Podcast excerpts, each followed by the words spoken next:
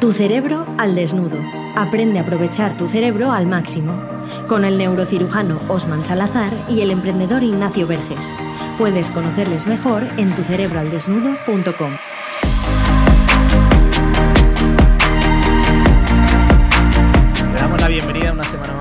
podcast de Tu Cerebro al Desnudo. Hoy estamos con uno de estos episodios que nos gustan tanto a Osman y a mí, en los que tenemos el placer de traer a invitados e invitadas eh, de honor para desnudar sus cerebros y poder aprender mucho de ellos. Y hoy tenemos el placer de tener con nosotros a Carla con Wifi. ¿Qué tal estás, Carla? Y yo, hola, hola Ignacio, bien, bien, muy bien, emocionada y nerviosa de esto que va a pasar. bienvenida, bienvenida Carla.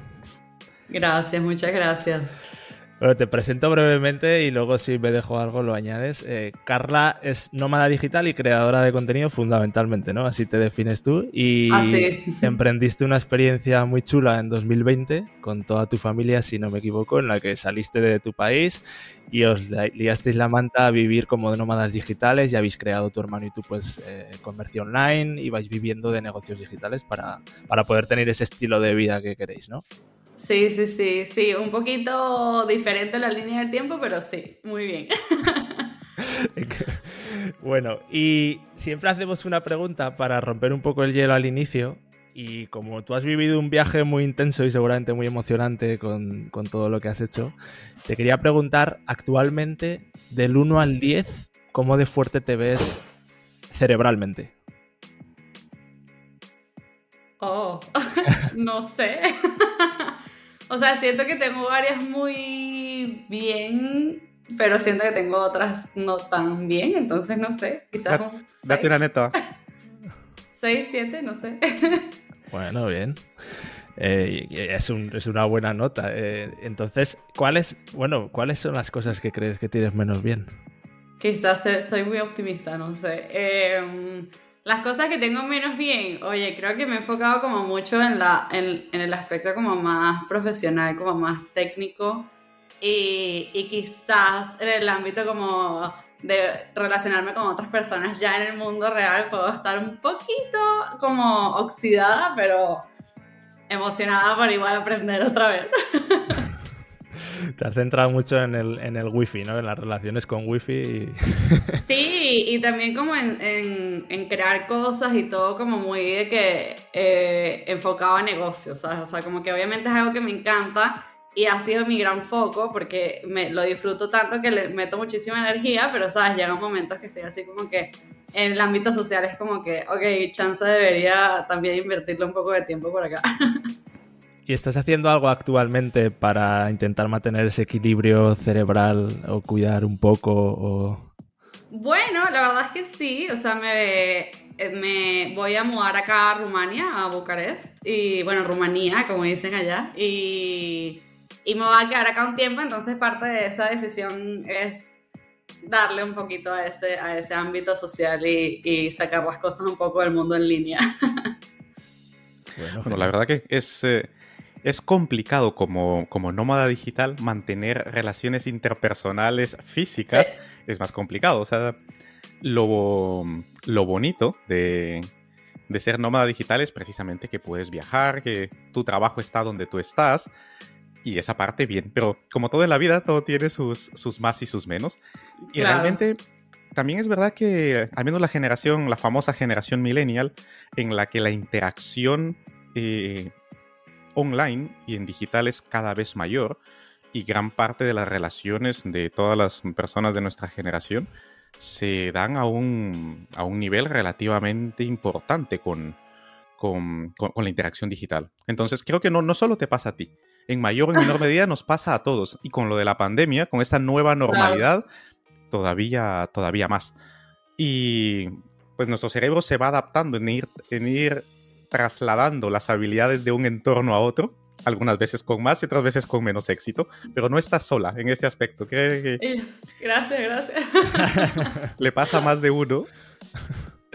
Y oye, Carla, en este proceso cerebral y a todos los sentidos de vida que has vivido cuando tomas esa decisión de dejar todo y liarte a vivir como nómada digital, que aparte de lo de socializar, que obviamente hemos hablado, ¿qué dirías que han sido los retos más duros para poder conseguir tener la vida que ahora tienes?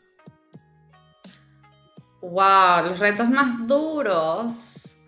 Oye, yo creo que siempre, o sea, hasta ahora los retos que yo he tenido, al menos de, de este estilo de vida, ha sido como más de que yo empecé trabajando en mi empresa, en otra empresa que yo estaba trabajando, y, y fue difícil todo el tema de, o sea, eran más como cosas técnicas, o sea, como cosas de que cambios de horario, comunicación, o sea, todo ese tema que al final uno está acostumbrado a hacer las cosas de una manera y ya cuando empiezas a agregar cosas nuevas a, a tu estilo de vida, pues ya empiezas a decir como, oye, no sé si funciona así. ¿Será que debería regresarme otra vez a mi vida normal para poder seguir en este camino? Pero creo que eso fue uno de los retos al principio y, y ahorita el reto que tengo, que ya no estoy trabajando en lo que estaba trabajando cuando empecé, ah, es más que todo como...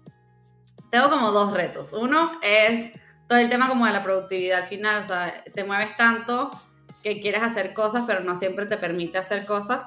Y la otra es el tema de que yo no sé qué pasa, ya me contará Osman, pero yo no sé qué pasa que, que uno se acostumbra demasiado a cosas muy raras. O sea, por ejemplo, yo tengo un estilo de vida que yo me atrevería a decir es muy único. Y, por ejemplo, cuando yo empecé a crear contenido, la intención era, pues, comunicar esa, esa visión como tan única y me pasa que luego ya tengo en, este, en esto tanto tiempo que lo normalizo y ya no me llama la atención tanto compartirlo porque es como, no, o sea, eso es normal. Y, y la gente es como, no, o sea, eso es completamente fuera de lo común, o sea, por favor, compártelo. Entonces, mantener como, como esa visión más como desde, desde afuera y ver que es una situación como única y que sí vale la pena como hablar de ciertas cosas es algo que me ha costado demasiado porque porque al principio era muy raro todo y por eso compartía tantas cosas y ahora ya todo se me hace normal y es como, no, ¿cómo vuelvo a verlo todo desde fuera otra vez? Has, tocado un tema muy interesante porque no podemos ver la, la vida desde otros ojos que no sean los nuestros. Esa famosa frase que no vemos el mundo como es, sino como somos. Y, por ejemplo, todos los mensajes que llegan al cerebro a través de nuestros sentidos, llegan, a la, llegan al cerebro y el cerebro ya está, vamos a decirlo, preprogramado de cierta manera para interpretar nuestro mundo de cierta manera. Esta preprogramación viene parte por nuestra genética, por nuestra herencia, nuestra biología, nuestra biografía, etcétera, creencias, valores, actitudes, lo que, lo que sepamos, etcétera. Cuando entramos en un periodo de cambio, justamente mm, la parte del cerebro que se encarga de la novedad se activa. Entonces lo consideramos a la novedad. Nuestro cerebro está, está diseñado por la evolución para poder decir que la que novedad es igual a interesante. Y entonces entramos en ese bucle. Llega el punto en el que puede ser que hasta aburramos a nuestros contactos más cercanos porque estamos con lo mismo, porque para nosotros es novedoso, ¿no? Claro. Pero luego existe un fenómeno que se llama la adaptación hedónica, que es un eufemismo que no viene a decir más que nos acostumbramos. Nuestro cerebro se adapta y se adapta muy rápido a todo. Increíblemente rápido. Entonces asumimos que esa es una normalidad, entramos en esta especie de burbuja, famosa cámara de aislamiento en la que llegamos a considerar que lo que nos sucede y con lo que tenemos contacto constantemente es la normalidad, no solo para nosotros, sino para todos los demás el tener la capacidad de poder cambiar el enfoque, de tomar perspectiva desde los ojos de alguien más, es una tarea que no es nada sencilla. Y de hecho, nada. Para, poder eh, ser bueno en ella hay que, hay que conscientemente estarle entrenando. Y lo que dices, o sea, es decir, por ejemplo, el estilo de vida que tú llevas es un estilo de vida deseado y deseable por muchas personas y el número de personas que viven como tú sigue siendo muy bajo comparativamente a lo normal, como tú lo has dicho. Sí, sí, total. Y entonces, ¿cómo, cómo, comparas con eso? Por ejemplo, mm, en mi caso, a mí me pasa algo similar. Eh, yo como neurocirujano, pues paso gran parte de mi tiempo dentro de un quirófano. Entonces, para mí eso es absolutamente normal. Y de hecho, prefiero no hablar de eso porque ya estoy como un poco aburrido, ¿no? Entonces, de darle vueltas a lo mismo. Pero para alguien que no pasa su vida metido en un quirófano abriendo cerebros, parece como, wow, qué interesante, ¿no? Interesantísimo, claro. Es que para mí es, bueno, mm, tampoco tanto, quizá, ¿no? Ajá. Y esa capacidad de poder ir viendo, lo primero es mm, no menospreciar lo que hacemos, darle el valor que tiene para poder difundir y tampoco pasarnos al otro lado. no considerar que lo que estamos haciendo lo nuestro es lo mejor y que les, venderle a las otras personas nuestra, nuestra visión. Así que esto que mencionas mm, nos pasa a muchas personas, nos pasa a todos, de hecho. Encontrar el punto de equilibrio no es nada fácil. Y se puede lograr, pero hay que entrenarlo. El punto es que no hay que dejarlo que suceda espontáneamente. Debe de diseñarse una práctica específica para mantener siempre esa perspectiva. Sí, sí, total. Yo, yo eso sin duda, como bien dices, yo me imagino que para ti debe ser lo más normal del mundo tener amigos todos cirujanos y que tú dices como, oh, no, o sea, todos sabemos esto. Y, y para mí yo creo que era muy gracioso porque cuando yo empecé nadie era nómada, entonces para mí era lo más novedoso del mundo. Y ya luego empiezas a conocer amigos y sabes, y tus amigos trabajan todos desde su computadora, uno está en Bali, los otros están en México, los otros están en no sé qué. Y, y, para ti se te hace normal. Entonces ya ahora es gracioso porque a mí se me hace anormal el estilo de vida que yo tenía antes en donde muchos de mis amigos trabajaban en oficina. Entonces es muy gracioso. O sea, es muy gracioso, pero a la vez siento que es, un, es algo chévere porque ese poder de adaptación mucha gente también lo subestima. O sea, mucha gente cree que los cambios son imposibles adaptarse a nuevos cambios. Pero al final es sorprendente lo muy adaptables que llegamos a ser. Yo siento que eso es algo impresionante. Sí, el poder de, plasticidad del cerebro es, es, muy, es muy importante. Luego también es verdad que hay ciertos umbrales y, que son distintos para, para, diferentes personas. Por ejemplo, hay personas que pueden tolerar mucho mejor el cambio, hay personas a las que se les hace más difícil. Y luego también está la parte que siempre decimos en, nuestro proyecto, que es la, la, historia, la narrativa que nos vamos contando de lo que nos va sucediendo. Entonces, esto normalmente lo que suele suceder es que lo que nos contamos puede o acelerar el cambio, hacerlo más fácil, o dificultarlo. Entonces, tomar conciencia que está en nuestras propias manos el poder hacer más fácil o más difícil ese proceso independientemente de nuestra tendencia biológica y psicológica natural es muy importante. Es decir, empoderarnos a saber de que podemos cambiar la forma en la que nuestro cerebro ve las cosas. Bueno, el nuestro y el de los demás, claro, a través de interactuar con ellos. Es que o sea, lo sé porque lo he vivido, pero a la vez cuando ya lo intentas explicar, ahí te digo cómo, o sea, cómo una persona puede, puede pues da, cambiar un poco la narrativa y, y empezar a, a, como, como, no te voy a decir que convencerse, pero como contarse una historia como de, oye, quizás no es tan difícil, eh, sino, sino puede llegar a ser un poco más, o sea, sí puede, sí se pueden hacer las cosas, o sea, también hay una ciencia detrás, al final uno muchas veces, al menos yo muchas cosas las veo como, como si así fuera porque algo pasa en el exterior y nos convence de eso. Pero obviamente hay una ciencia detrás. O sea, mi papá es biólogo y mi papá está todo el día explicándome de mil cosas biólogas y es como, no sé. Pero a mí se me hace muy interesante eso y sin duda me gustaría poder explicárselo incluso a, mi propia comunidad porque no, o sea, no lo sé explicar. Así que ahí te pregunto, ¿cómo? Claro, yo creo que es fundamental, por ejemplo, eh, lo, que, lo que mencionabas de tu padre. Todos tenemos una tendencia natural a explicar las cosas como sabemos, ¿no? Claro. Entonces, por ejemplo, yo puedo llegar a ser bastante irritante porque mi visión es muy biológica y muy científica, ¿no? Eh, guardo poca tolerancia y poco margen para las cuestiones mágico-religiosas sobrenaturales, ¿no? Entonces comprenderás que mis amigos que, que, son, que, están, que son en ese perfil, en cuanto empiezo a hablar, ya empiezan a decir, bueno, aquí va este otra vez. ¿no?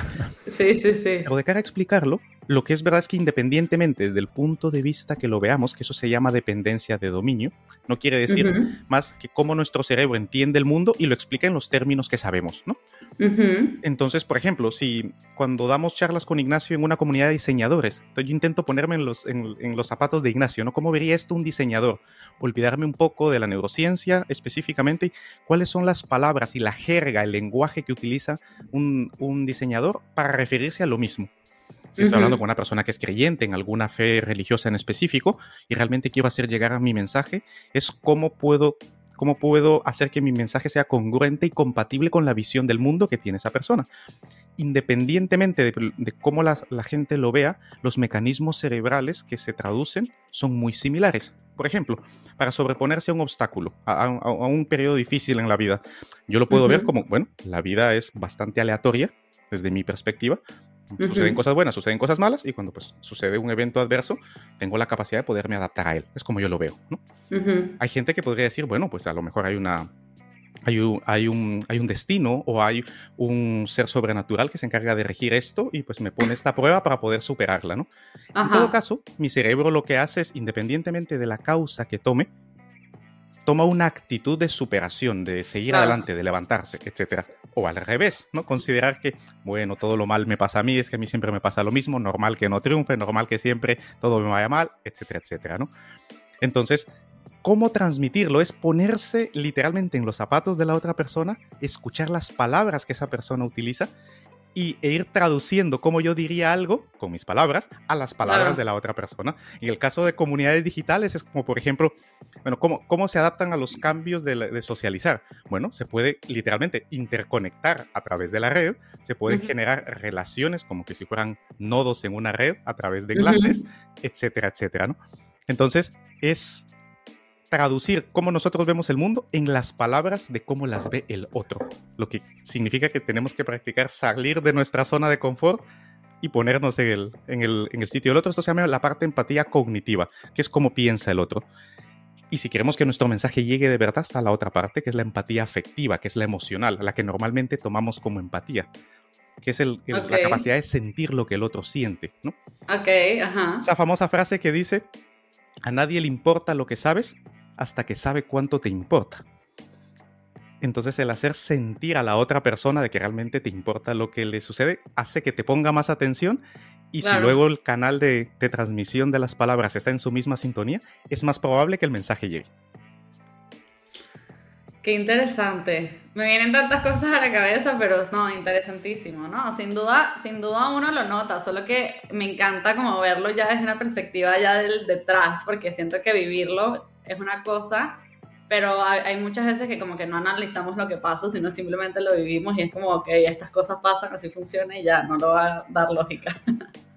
También ahí, yo creo que estamos entrando también en ciertos puntos en temas de creencias, ¿no? Porque lo que hablaba Carla, por ejemplo, el tema del cambio, eh, yo creo que a lo mejor para ti siempre has pensado, no lo sé, pero que, que, el cambiar de país o que el irte a vivir a otro sitio era algo mucho más fácil que otras personas que pueden tener la creencia de, uff, yo no puedo hacer eso porque esto es muy complicado, porque, eh, porque no voy a poder hacer relaciones. Seguramente tú ya de antes tenías creencias de, bueno, digitalmente yo puedo tener buenas relaciones, eh, no, va a haber barreras. ¿Puede que tú ya vinieses cableada de antes así? ¿O, te has ido acostumbrando? Probablemente, o sea, al final yo, yo nací en Venezuela, luego me mudé a México, me mudé primero a Cancún, luego me fui a Ciudad de México, o sea, como que ya yo traía eso de, o sea, como que esa mm, facilidad de al final que no todo sea un lugar, sino entender que hay cambios que funcionan y así funcionaba mi vida hasta ese momento. Y yo siento que eso fue también lo que me permitió tener, o sea, tomar la decisión de la manera en la que tomé, o sea, porque al final mucha gente de verdad es gracioso porque mucha gente plantea como mi decisión de simplemente irme y ya, como, o sea, tipo ella, o sea, tipo esta escena de película de que vendo mis cosas y empiezo desde cero y me cambio el nombre y fue así como que no, o sea, para mí fue súper natural entender que había cerrado el ciclo, o sea, la etapa y que estaba dispuesta a empezar algo nuevo y, ya, y la verdad fue muy loco porque no hubo así como que, hay un dolor o algo así que pues en su momento cuando me fui en Venezuela sí, lo, sí fue relativamente, pero como ya lo había vivido, yo creo que ya me imagino estaba acostumbrada como a esos cambios y, y fue para mí mucho más sencillo hacerlo. obviamente yo entiendo y, y, empatizo con las personas que pues nunca han salido de, de su, ¿sabes? de su ciudad, nunca han separado, se han separado de su familia. Yo también vengo de un contexto muy específico en donde en Venezuela pues todo el mundo emigraba, yo ahí estaba acostumbrada a que a que un amigo mío estuviera en España, el otro estuviera en Estados Unidos, o sea, como que era para mí normal. Entonces, eh, obviamente puedo entender cuando yo me mudo a México que todo el mundo es muy familiar, muy cercano. Eh, ya empiezas a entender un poco y, empiezas a ver como, como la vida desde los ojos de alguien más, o sea, porque empiezas a ver las cosas como, oh, no, mira, o sea, tipo, eh, esto también funciona así, o sea, un poco más de lo que estábamos hablando al principio. Y, sin duda yo creo que eso fue una gran ventaja para mí, poder tomar esta decisión y, siento que poder entregarme la experiencia de la manera que lo he hecho, porque al final no tenía como que ese peso emocional detrás, sino fue simplemente como, así funciona, vamos a ver qué tal. Sí, la verdad que has tocado una serie de puntos importantes que son las, las interacciones que van modificando la estructura y la función de nuestro cerebro y en virtud de eso, pues nuestro pensamiento, o sea, los fenómenos psicológicos, lo que llamamos mente, es lo que nuestro cuerpo y nuestro cerebro hacen en último término, ¿no? Y cómo nos relacionamos con el medio. Por ejemplo, a nivel cultural, por ejemplo, yo, yo nací en Guatemala, entonces en Latinoamérica es, una, es, muy, es muy nuclear, ¿no? La familia, las tradiciones. Entonces, el migrar ya es algo que, que impone. Sin embargo, como tú bien dices, ambos países, por ejemplo, Venezuela y México, México hay mucha migración a Estados Unidos, tiene el gigante del norte al lado, y Venezuela, por la situación socioeconómica y demográfica que sucede, pues hay una, hay una tendencia reciente a la migración. Con lo cual, en tu espacio de posibilidades, no era tan imposible y difícil pensar de que, bueno, el, irse, el salir es normal, ¿no? Se, se, llega a tomar como, una, como algo viable. Entonces, aquí viene la parte en la que se juntan la situación social, la situación económica, la situación cultural y también la parte de la edad, es decir, la fase en la que nuestro cerebro está en el momento en el que se toman ciertas decisiones, en, a mayor consolidación de una costumbre, de una forma de pensar, que esta historia, que esta narrativa cerebral tiene, ha tomado más fuerza, es más complicado sobreponerse a ella. Es decir, cuando, más eh, joven migras, más fácil te adaptas a nuevos entornos. Entonces, justamente para ti era, o sea, ya las situaciones que te rodearon ya te habían predispuesto a que esta serie de cambios no fueran transiciones tan bruscas en tu caso concreto. Sí, sí, sí. Y yo, y yo también muchas veces bromeo y digo que, que quizás lo llevo en la sangre porque, por ejemplo, mis abuelos emigraron de España. Entonces ellos emigraron de España, Venezuela. Entonces fue como, qué gracioso que al final, tipo, ellos emigraron para acá y ahora nosotros emigramos al revés. O sea, era como, como que siento que esa, ese espíritu nómada quedó, eh, eh, al menos así lo digo yo, entre broma y broma, ¿no? Y, y sin duda el tema de la edad es bastante interesante. Yo, por ejemplo, como te digo, mi papá también es biólogo, entonces muchas veces hemos hablado de esto en otras situaciones, pero una de las cosas que a mí más me ha sorprendido, porque yo estaba convencida de eso, de que al final para una persona mayor, o sea, una persona de 50, 60 años, iba a ser mucho más difícil quizás dar un cambio así. Por ejemplo, a mí mi papá me ha dado tipo una cachetada de ese pensamiento porque mi papá también se fue. Nos, no nos fuimos juntos, o sea, nosotros estábamos viviendo juntos en México y él se fue a, a España, a Madrid, y fue muy loco como él incluso o sea, él hizo una transición durísima en su vida, donde él estaba dando clases en físico, luego empezó a dar clases en línea, tipo, ahorita empezó a crear contenido, o sea, tipo, yo siento que es como el espíritu de la adaptabilidad, porque, o sea, a mí me sorprende muchísimo y para mí, con ese ejemplo, obviamente es lo que yo considero ahora normal. Y a mí se me hace muy loco porque dentro de mi comunidad también hay full gente de 50 años alrededor y me escriben como, oye, pero imagínate, yo llevo todos los años haciendo mi vida de esta manera. ¿Cómo, cómo puedo hacer? Entonces para mí es complicado porque a pesar de que lo entiendo, es como, mira, pero no es imposible. Entonces es, es, es, sin duda muy interesante verlo desde una perspectiva así. Sí, claro, porque estamos acostumbrados a, a tener en cuenta que entre más, entre más mayores seamos, menos cambiamos, ¿no? Y eso es algo que culturalmente se ha transmitido así y ya, se toma como una ley no escrita. El único inconveniente con eso es que la ciencia no lo avala al 100% esa conclusión. Es decir, nuestra capacidad cerebral de cambio siempre está allí. Es verdad que a, medida que vamos cumpliendo años, el margen de maniobra que tenemos es menor, eso es verdad. La capacidad de un cerebro de alguien de 90 años que alguien de 20 o que alguien de 10 no es la misma. Sin embargo, la neuroplasticidad propiamente dicha está en todas las etapas de la vida, desde la concepción hasta el fallecimiento. Entonces, eso es importante tenerlo en cuenta. Lo que sucede es que el apego que tenemos a la forma habitual de hacer las cosas, esa medida en la que qué tanto nos arraigamos a cómo hacemos las cosas, cómo pensamos, cómo sentimos, cómo interactuamos con los demás, etc. Eso es lo que impide el cambio realmente. No es tanto que nuestro cerebro no tenga la capacidad de poderlo hacer. Entonces, ponemos los ejemplos de gente de, por encima de 50 años, por decir una edad, em, a manera de anécdota, ¿no? Decir, ah, bueno, lo ha hecho esta persona, la contestación normalmente es, ah, bueno, eso puede él o ella por esto, esto, esto, esto y esto, lo que nosotros llamamos excusas. Ajá, Pero a la hora de explicar realmente que todo cerebro tiene la capacidad de cambiarse a sí mismo, independientemente del punto en el que se encuentre, eso es por una parte alentador, pero por la, por la otra es muy duro porque te, te pone la pelota en tu cancha. Sí, claro. Es, tu responsabilidad y emocionalmente asumir la responsabilidad de un cambio es difícil. Porque es más fácil asumir que es, es, mm, es el, problema está fuera, es consecuencia de todas las circunstancias externas que juegan un papel, por supuesto. Pero al final del día, lo que nosotros decidamos hacer, nuestro cerebro va a hay una interacción entre nuestras decisiones conscientes y cómo el cerebro con el tiempo va cambiando ese proceso. Y tenemos, tenemos mucho margen de maniobra. Y eso es asumir una responsabilidad que muchas veces la deseamos pero no la queremos realmente. Es que justamente eso, porque al final también es un trabajo, o sea, es un trabajón, o sea, es un trabajón, incluso querer adaptar tu cerebro, lo que yo te digo, o sea, lo de que ahorita, por ejemplo, quiero como tomar un poco de decisiones, porque son decisiones que tengo que tomar si quiero evaluar otras áreas de mi vida, es difícil, porque al final es una situación con la que tú tienes que lidiar, entonces para mí sería mucho más fácil decir como, no, esto es una consecuencia de este estilo de vida y ya, o sea, ni lo voy a analizar y, no, cuando entiendes que al final uno tiene poder de hacer esas cosas, siento que es duro porque, porque no siempre uno quiere tener esa discusión con uno mismo. Momento de dar una pausa a tu cerebro para aprender mejor. Claro, por ejemplo, hay un, hay un psicólogo estadounidense muy, bueno, canadiense, muy famoso que es Jordan Peterson.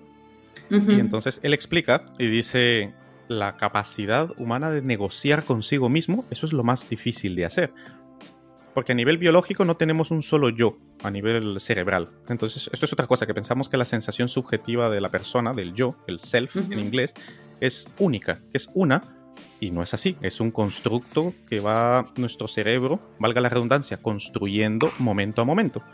Entonces, y hay muchos mm, tipos de yoes. Eh, primero están los roles, por ejemplo, rol de padre, rol de hermano, rol de hijo, rol de pareja, rol, los roles, pero luego está a nivel temporal también, el yo que experimenta, el yo que recuerda, el yo que planifica. Entonces son múltiples yoes interactuando constantemente, ¿no? Y cuando excede, somos muy buenos en un rol y no somos buenos en el otro, obviamente a nuestro cerebro no le gusta sufrir, no lo quiere pasar mal. dedicamos más recursos a, los que a lo que se nos da bien. Por ejemplo, yo eh, no puedo decir que sea socialmente muy, que sea el alma de la fiesta, definitivamente no. Entonces, ¿qué prefiero estar haciendo? Operando un cerebro, o eso se me da mejor, que intentar interactuar directamente y ser el centro de, atención en una reunión social. Eso definitivamente se me da fatal, ¿no? Entonces tengo que esforzarme, tengo que decir, bueno, mm, saber que este yo es bastante limitado en sus recursos y como todo en la vida, es ponerse, aprender y la actitud ante el cambio. Entonces creo que eso es fundamental, por ejemplo, con la gente que te sigue, a la hora de explicarles, decirles, muy bien, de la misma forma en la que todos somos buenos en algo, aunque no lo consideremos así. Cuando mm, enseñarles eh, a identificarlo en algo que son buenos y con lo que se sienten bien y confortables, y decirle, bueno, pues lo, el la misma cantidad de recursos que has dedicado a ser bueno en esto, es la que hay que dedicar para ser bueno en esta otra cosa y que todos estos roles vayan alineados con una motivación verdadera, intrínseca, real. Y esa es la parte más difícil. Que normalmente seguimos motivaciones que vienen de fuera, pero no nos detenemos a pensar realmente qué es lo que queremos hacer y por qué la causa y para qué el objetivo. Y en todo esto, Carla, que decías de este reto que comentabas que tienes ahora, que quieres trabajar mentalmente para socializar y tal, ¿qué cosas concretas crees que te limitan y te gustaría cambiar o mejorar o saber?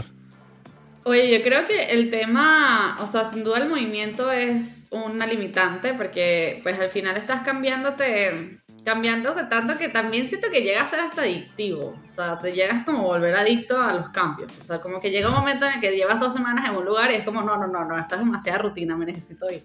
Entonces empiezas a, a, ese ritmo yo creo que tan rápido, al menos yo me he dado cuenta que ha sido como tan rápido, que es imposible eh, lidiar con algo externo. O sea, tipo, lidiar me refiero yo como conversar con otras personas, o sea, conectar realmente, al final llevarte con una persona, conocer a otra persona, es, o sea, requiere esfuerzo, o sea, requiere días, requiere conversación, requiere también motivación e interés de ambas personas, entonces, eh, entre tantos cambios, pues no siempre es fácil, o sea, al final yo también estoy, por ejemplo, ahorita enfocada en mi marca personal, estoy como construyendo otros proyectos, entonces, como bien dice Osman, o sea, me gusta esa área, entonces le meto mucho más tiempo a eso. Y y eso, más viajes, es un, o sea, eh, no es un combo tan social que digamos. Entonces ahora la intención es bajar el ritmo a los viajes porque sé que puede ser un reto y, y ya, y darme tiempo a que las cosas pasen un poco más lento. También acostumbrarme un poco a un ritmo más lento porque siento que es un ritmo también más sostenible y, y ya, y, ver qué pasa y, y salir. Yo creo que me, me, encanta retarme en ámbitos profesionales y en ámbitos de ese estilo y aprender cosas nuevas y todo, pero retarme en las otras cosas no me, no me gusta tanto, entonces creo que ahora voy a cambiar un poco la jugada y me voy a retar en el otro, en el otro aspecto. Sí, la verdad que, por ejemplo, por lo, por lo que pasas, eh, nos pasa a todos, en mayor o en menor medida. Por ejemplo, nuestro, nuestro cerebro al final sigue el camino de menor resistencia, tanto a nivel biológico como a nivel psicológico. Una vez nuestro cerebro cuando empieza a darse cuenta que es bueno en algo, que algo se le da fácil y lo disfruta, pues venimos, la evolución se ha encargado de crear una serie de estructuras para que nos den unos chutes de sustancias que nos hace que nos guste, ¿no? Normalmente son los neurotransmisores que conocemos de toda la vida, dopamina, serotonina, etcétera. Y que van reforzando positivamente las cosas que se nos dan bien y negativamente las cosas que no se nos dan bien. Lo que psicológicamente conocemos como castigo, ya sea como recompensa o castigo, ¿no? Ajá. Y luego si solamente buscamos el placer y estamos huyendo del dolor, pues se crea este, este circuito de autocomplacencia, ¿no? Ah. A ningún cerebro le gusta sufrir, a ninguno, ni al tuyo, ni al mío, ni al de nadie. Entonces, lo que sí es verdad es que hay que tener en, cuenta que mm, asumirnos torpes, torpe no es una ofensa, sino que significa que no tenemos el conocimiento, las habilidades suficientes para hacer una actividad con, con cierta efectividad, es difícil, no nos gusta ser los villanos de nuestra propia historia, no nos gusta. No nos gusta. no. nos gusta sentirnos actores de reparto en lo que en, de, nuestra propia vida. Siempre nos ponemos como protagonistas. Entonces, si, cuando, si nos cuesta socializar, ya nuestro cerebro ya sabe que no es el protagonista, no es tan guay como cuando hacemos otra actividad. Ajá. Y va a oponer toda la resistencia que es capaz para hacer más difícil ese cambio. Ahora bien, sabiendo que nuestro, nuestro cerebro funciona de esa manera, también se puede no diría hackear porque es una palabra que no me gusta, pero ah. sí se puede alinear el objetivo que tenemos con cómo funciona nuestro cerebro. Entonces, no confundir equilibrio con armonía.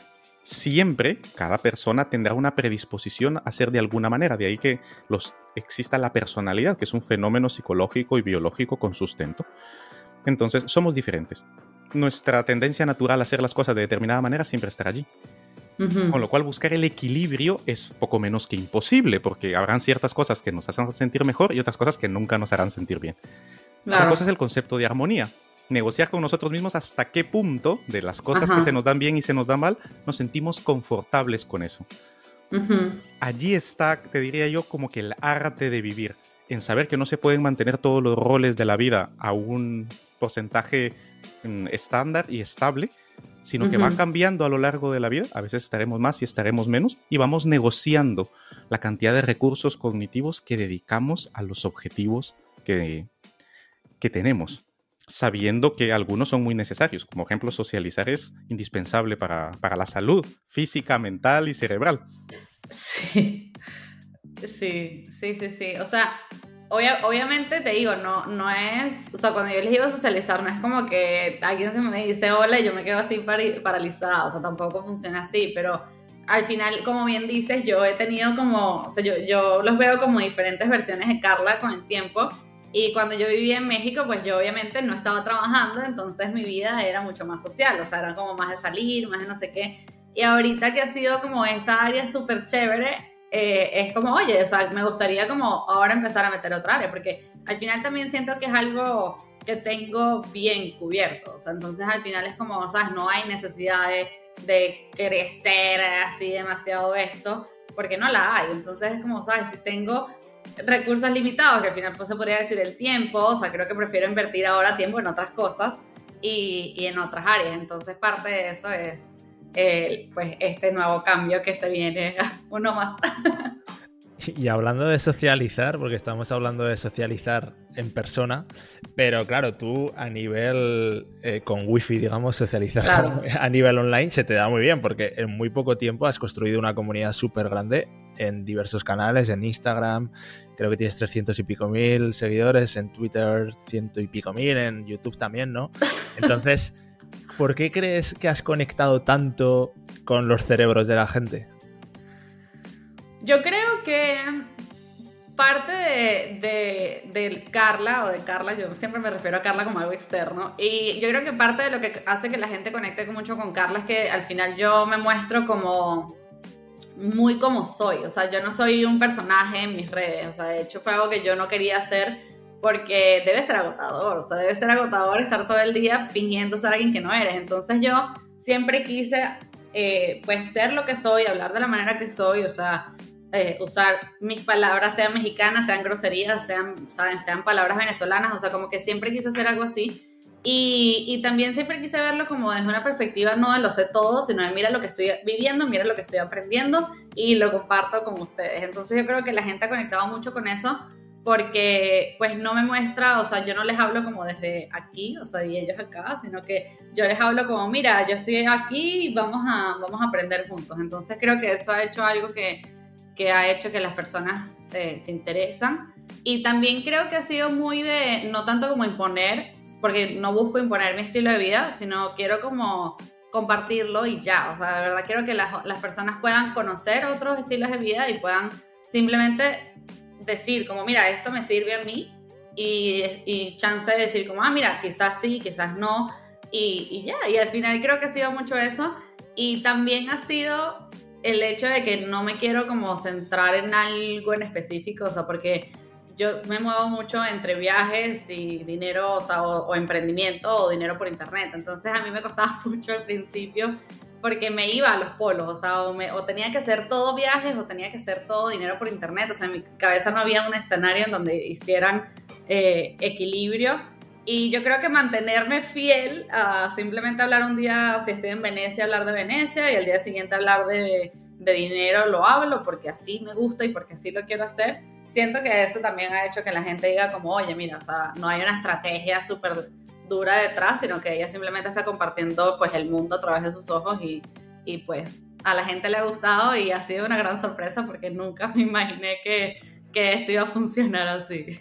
Porque hace cuánto empezaste con todas tus redes de tu marca personal? Empecé en abril del 2021. O sea, empecé en diferentes fechas. O sea, en TikTok empecé en abril, en Instagram empecé como en noviembre del 2021, Twitter empecé en enero de este año. O sea, ha sido, ha sido impresionante, la verdad.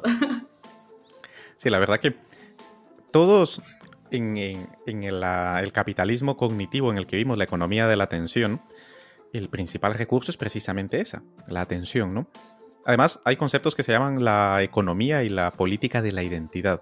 Está tan fragmentado, es, decir, ponernos una etiqueta, somos esto, somos lo otro, y está todo tan personalizado, tan customizado, tan y se invierten tantos recursos en apariencia que, ya nuestro cerebro ya se acostumbró a eso. Al inicio fue un boom, por supuesto, era muy fácil de, engañar el cerebro humano, porque, porque viene diseñado también para eso, para ser fácilmente engañable, pero también como aprende muy rápido y se acostumbra muy rápido, entonces luego detecta las cosas. Pongo dos ejemplos. Eh, si vemos las películas animadas de los años 30, 40, ves que van con un desfase de sonido que ahora es perceptible para nosotros. Pero en ese momento, cuando se ponía exactamente la visión, es decir, el audio y el vídeo se ponían exactamente a la misma velocidad, eh, la gente no, no, no, no era, su cerebro no era capaz de seguirlo porque no estaba acostumbrado. Ahora ha tenido que hacerse un ajuste y ahora sí se ponen en, prácticamente en simultáneo porque nuestro cerebro ya está entrenado para verlo. De hecho, un efecto especial de una película, por ejemplo, yo siempre pongo el mismo ejemplo. Ahora ves la película de Avatar, que fue en su momento la más taquillera de todos los tiempos.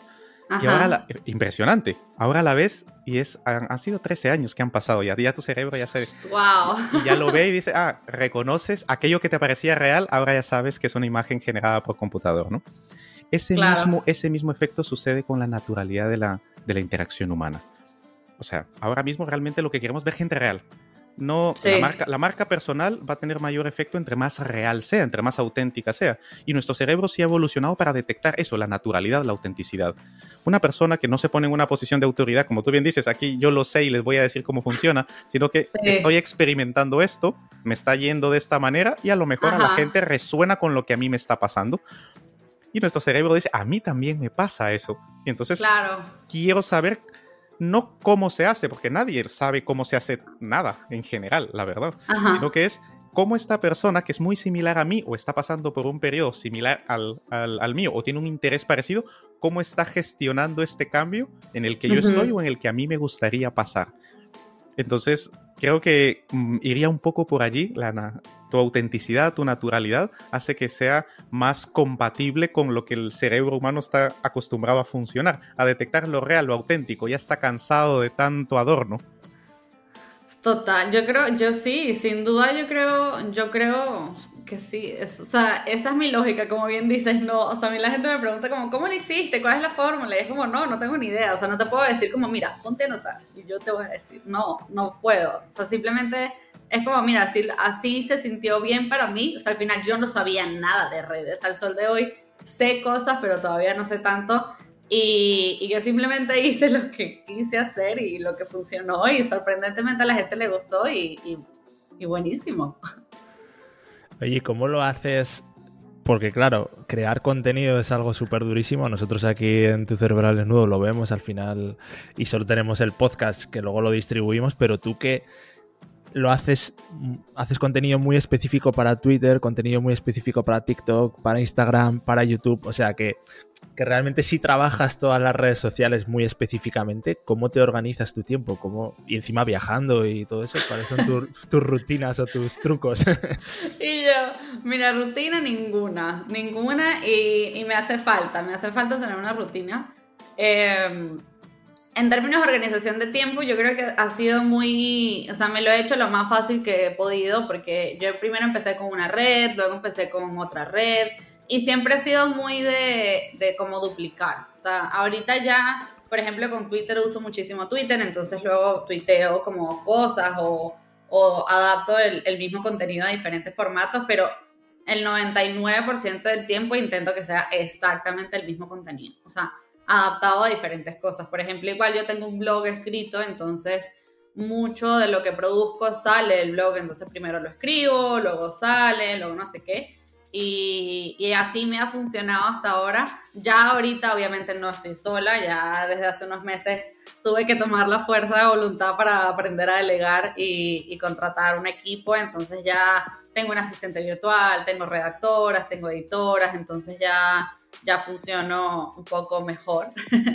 Entonces, así, así es que me ha funcionado. O sea, ya ahorita tengo personas dedicadas para el blog, tengo personas que me ayudan con YouTube, tengo mi asistente que me ayuda con, con, todo el tema como de organización de agenda, que me, me, recuerda cuando tengo que casi casi que bañarme porque si no, no me baño. Entonces, eh, ya, ya sí me, me he organizado y, y, me ha gustado, la verdad. O sea, porque además también ha sido interesante ver la Carla que delega de manera no ansiosa, porque antes me daba demasiado estrés eh, delegar y ya ahorita, ya ahorita me siento muy cómoda.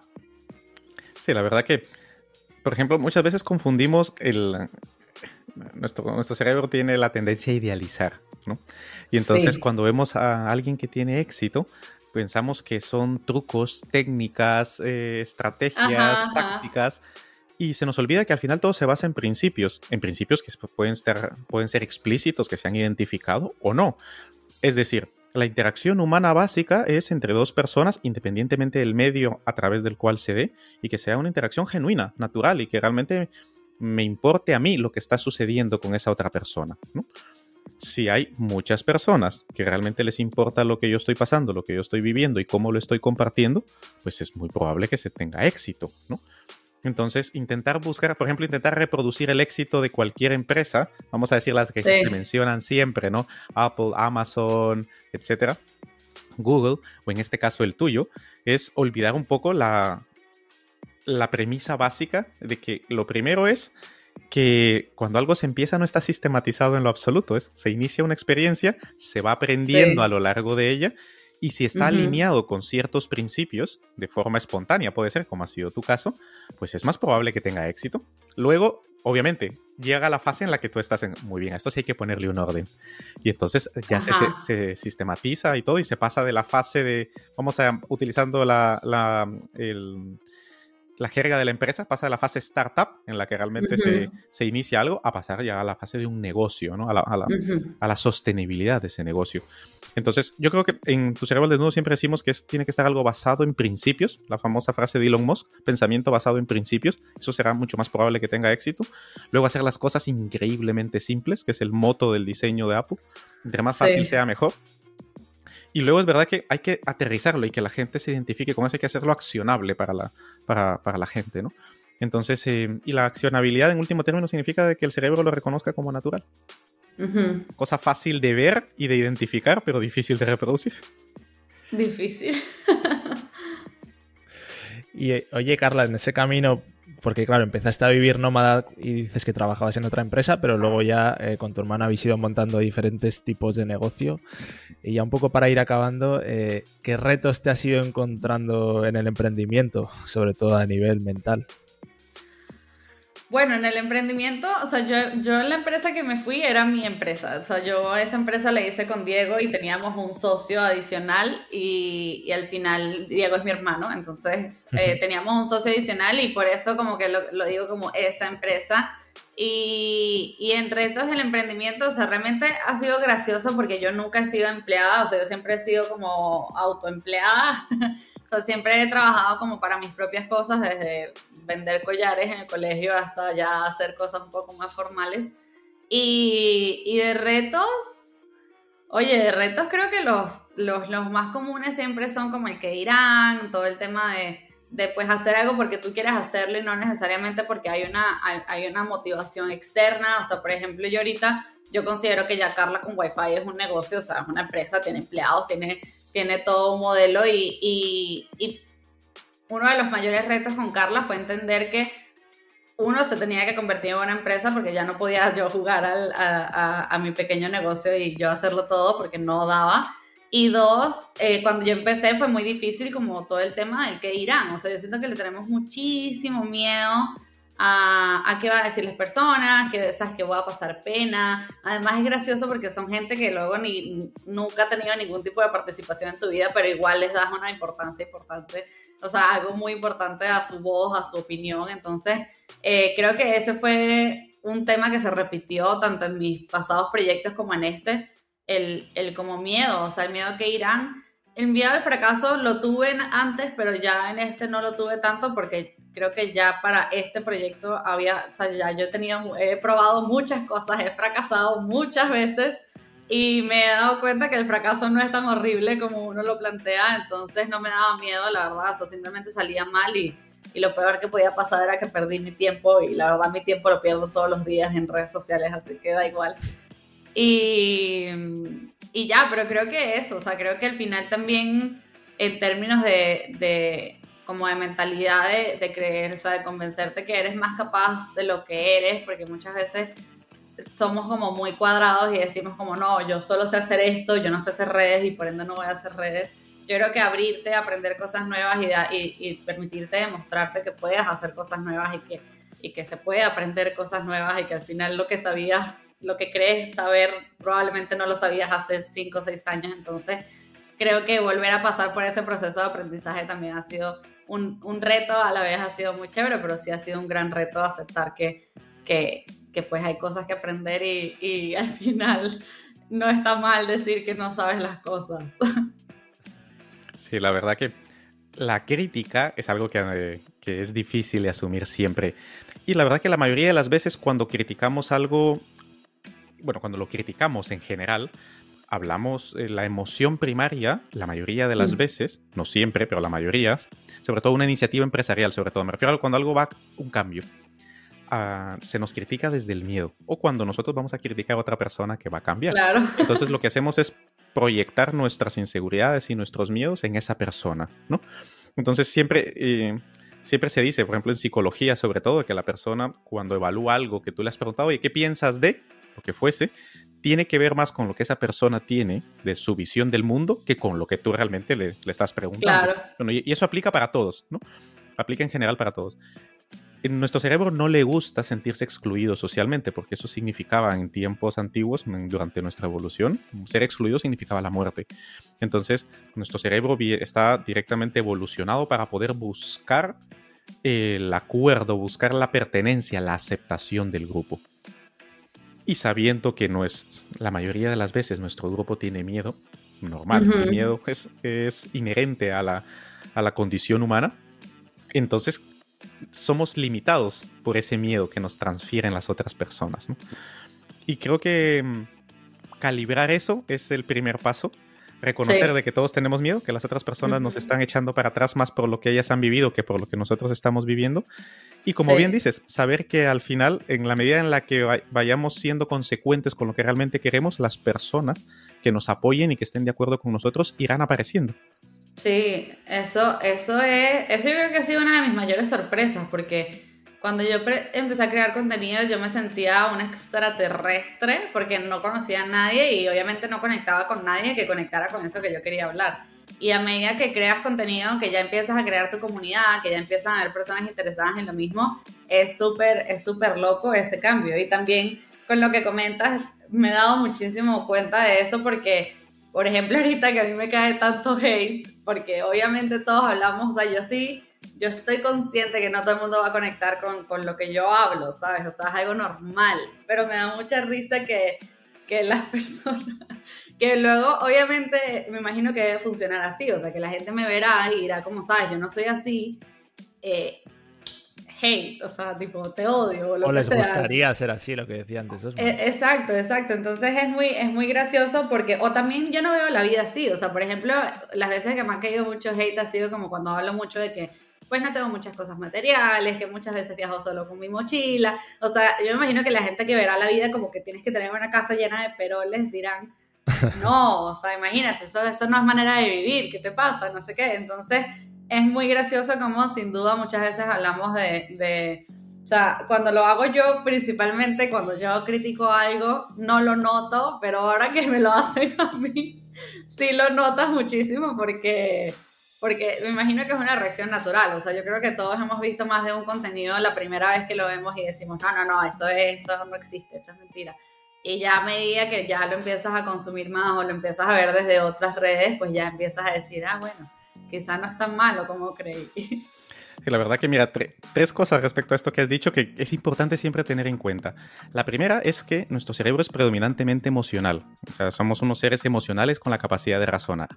Ese es el primer aspecto. Tener siempre en consideración que por muy racionales que nos consideremos algunos, yo, por ejemplo, durante mucho tiempo creí que era racional, luego siendo objetivo soy igual de emocional que, que todos.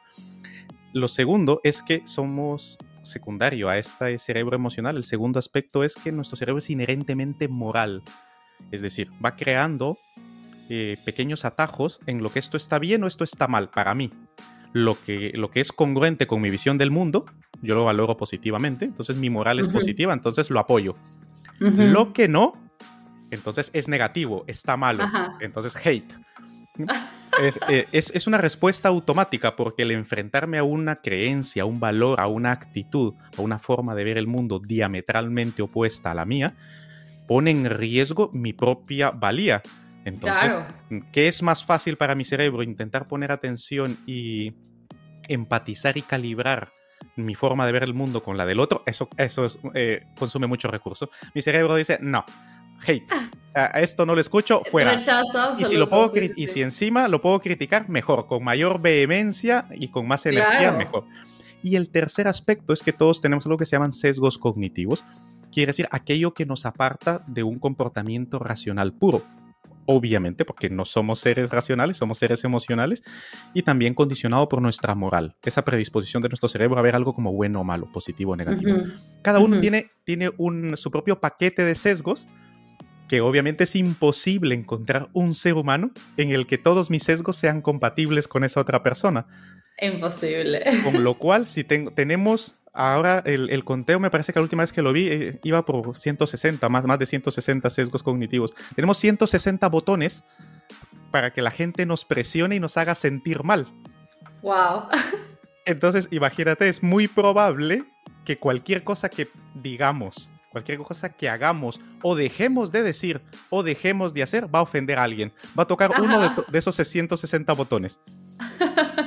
Y si le sumamos, y termino con esto, de que nuestro cerebro le da una importancia de dos a tres veces mayor a lo negativo respecto a lo positivo, eso es lo que dice la teoría a nivel económico. Yo te diría que a nivel biológico es muchísimo más. Yo personalmente, yo personalmente, o sea, Ignacio maneja muy bien lo de los haters.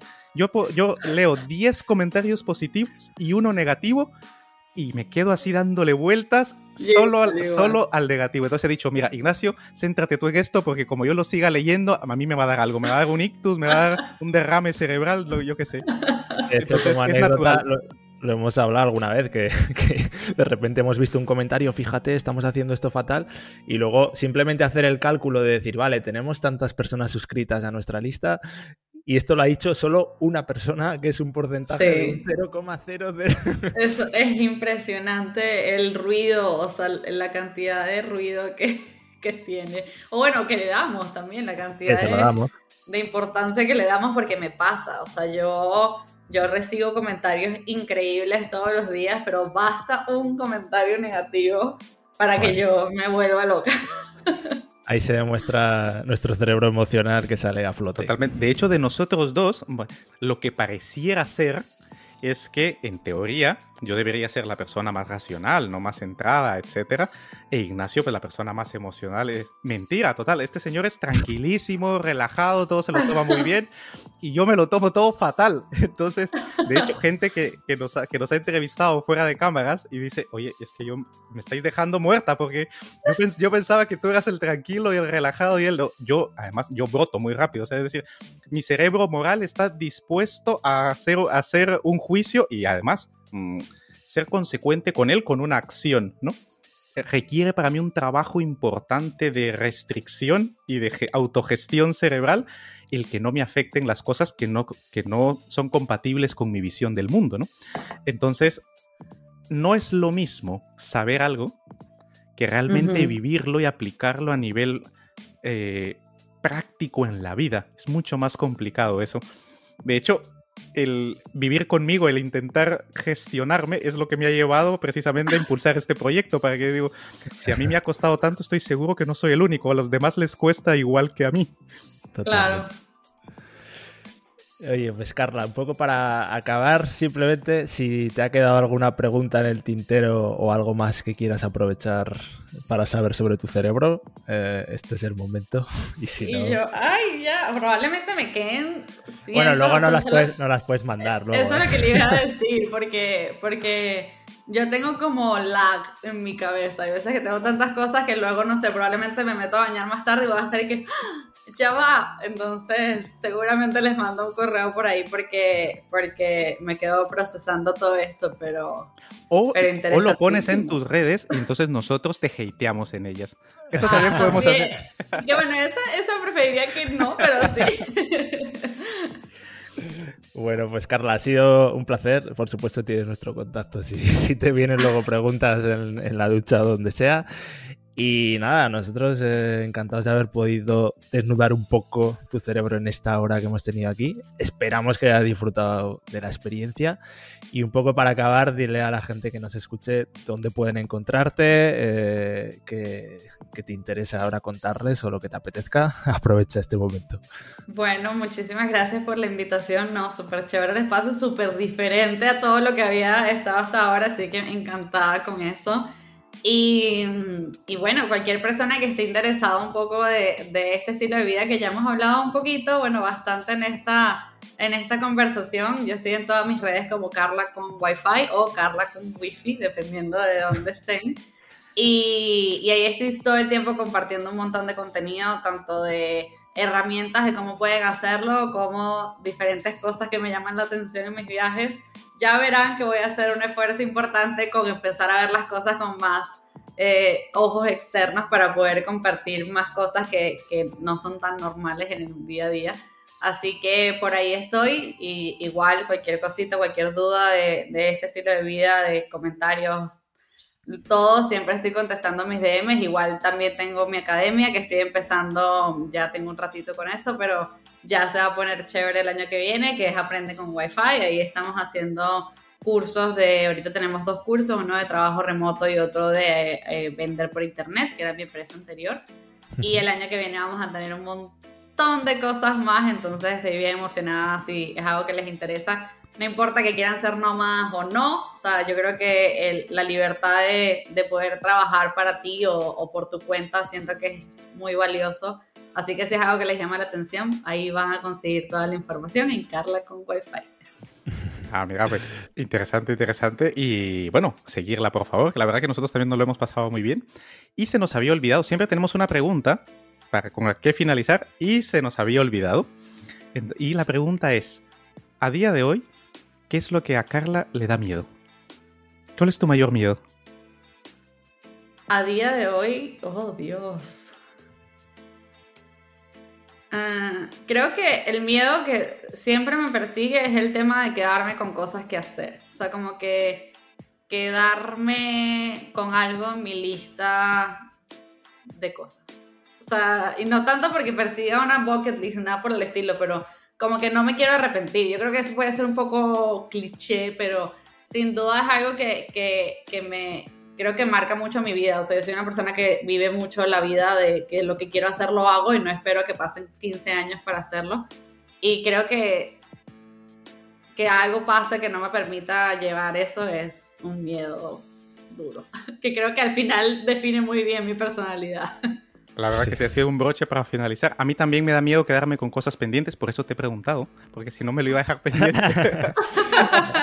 no le habíamos puesto el check a la pregunta. Bueno, pues muchas gracias, Osman, por echarme el cable. Y nada, dejaremos todas tus redes sociales abajo en los comentarios, tu web, tu academia. Eh, yo además estoy en, tu, estoy en, tu, newsletter y te sigo por ahí, lo recomendamos personalmente, así que, que se lo van a pasar bien. Y nada, un placer tenerte por aquí. Recordarle a la gente también eh, que tenemos nuestra cerebrina diaria, que es nuestra newsletter donde enviamos una pequeña píldora que te va a enseñar a, algo sobre tu cerebro cada día y te va a ayudar a potenciarlo en el día a día. En tucerebroaldesnudo.com te puedes suscribir. Y eso es todo. Eh, muchas gracias por estar ahí y a la semana que viene nos vemos con otro podcast. Muchas gracias. ¿Te ha gustado este podcast? Compártelo. Igual puedes ayudar a alguien. Y para dar el siguiente paso, suscríbete a nuestra lista de correo en tucerebroaldesnudo.com. Recuerda, si no controlas tu cerebro, este te controla a ti.